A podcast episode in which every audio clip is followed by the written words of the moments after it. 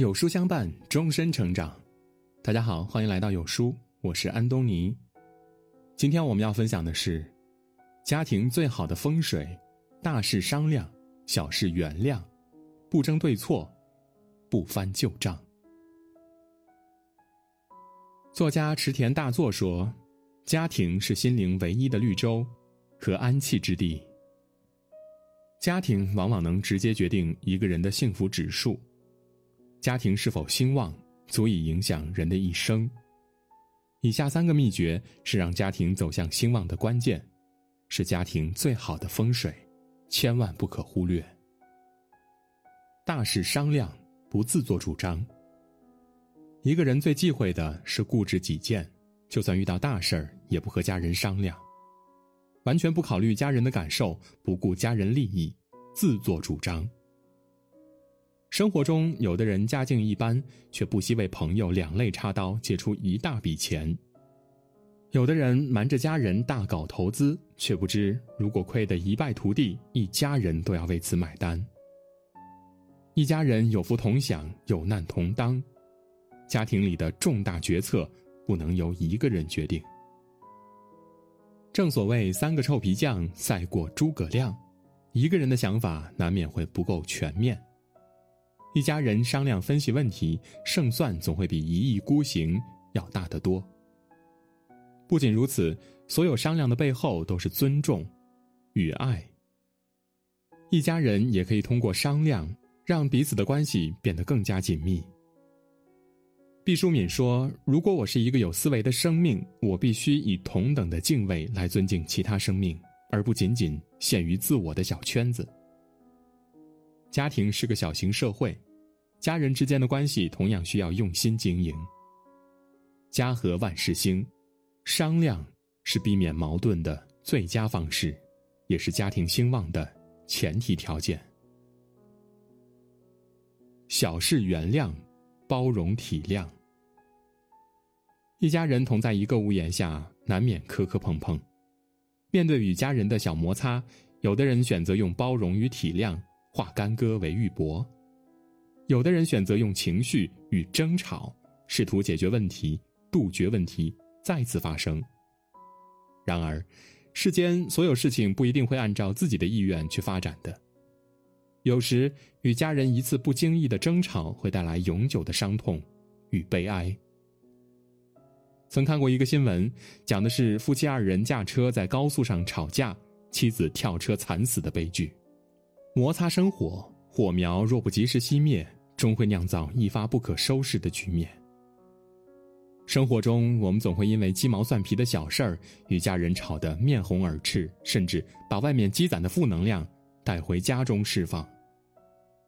因为家人的无限度包容而变得肆无忌惮，却不知我们的一吐为快会导致家人千疮百孔。《增广贤文》里讲。良言一句三冬暖，恶语伤人六月寒。家是讲情的地方，用坏情绪去讲道理，永远也无法从根源上解决问题的。小事原谅，包容家人的小过错，家才会变得温暖而兴旺。不争对错，不翻旧账。电影《后会无期》中有一句话十分经典。小朋友才分对错，大人只看利弊。家庭中遇到问题，谁对谁错一点都不重要，重要的是如何把问题解决，把矛盾消除。杨绛在我们仨中讲过一个小故事，颇有深意。我和钟叔曾在出国的轮船上吵过一架，原因只是一个小小的法文读音。我说他发音不准，带着乡音，他极力反驳，还因为不服气对我说了很多。伤感情的话，我也一样尽力伤他。后来我请同船的一位法国人公断，他说我是对的，他错了。我虽然赢了，但我一点也开心不起来。一家人相处起来难免会有摩擦与分歧，若是一味争论对错，就算赢了道理，也会输掉感情，得不偿失。生活中很多家庭遇事呢，只会力争对错。论证不够的时候，不惜翻旧账以击垮对方。却不知过去的事情再次提起，只会加深当下的伤疤的。家庭矛盾会因此叠加，终有一天矛盾会压垮一个家的。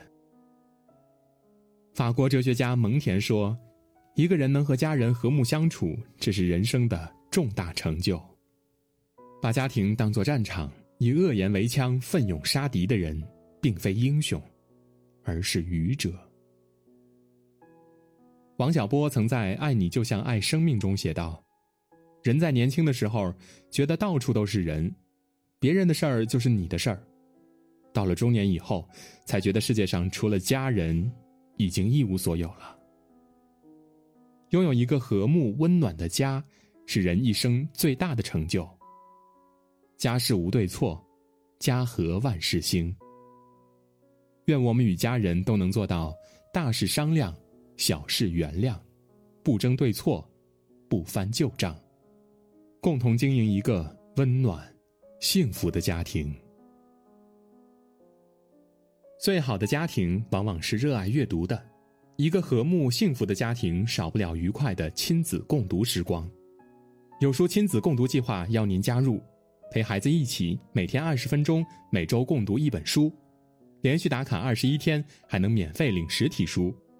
活动火爆，仅剩一百九十九个名额，快来扫码加入吧！